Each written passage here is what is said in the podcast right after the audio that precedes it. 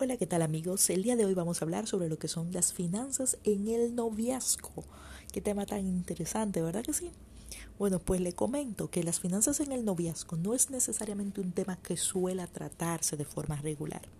¿Y esto es por qué? Esto es porque eh, las personas entienden que en cierta medida eh, el noviazgo no tiene una cierta estabilidad que permita tomar decisiones a nivel económico. Sin embargo, lo cierto es que a medida que la relación se va desarrollando, las implicaciones económicas están, están dadas en el día a día, en las salidas, en las visitas familiares, en los regalos familiares, eh, en cualquier tipo de actividad, que hablemos por ejemplo del día de aniversario o hablemos quizás del del día de San Valentín o alguna actividad de una madre, de un padre, etcétera. Entonces, en este sentido, ¿es necesario o no que los novios hablen sobre este tema?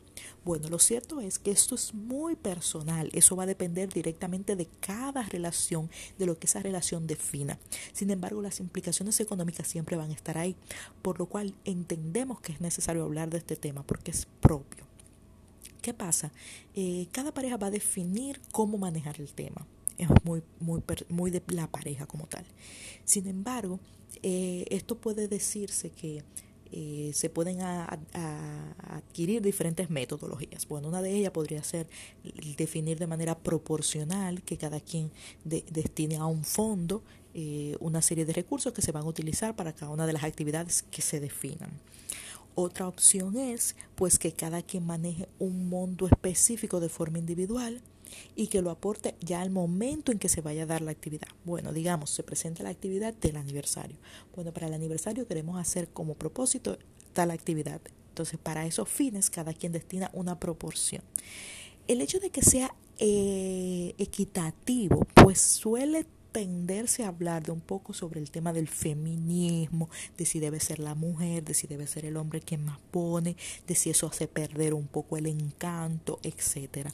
Por eso le comentaba que es muy de la pareja, porque cada uno va a tener una perspectiva eh, diferente o en función de cada, de cada tema según lo entienda. Entonces, en este sentido lo que sí podemos decir es que lo ideal es que el tema se hable, se trate, para que ambos queden conformes en la metodología que se va a utilizar y a fin de cuentas pues puedan desarrollarse económicamente de la manera más adecuada. Bueno, este fue el tema del día de hoy. Espero que les haya No olviden suscribirse a la página, seguirnos en las redes sociales. Así que estuvo con ustedes Keila Puerto Real.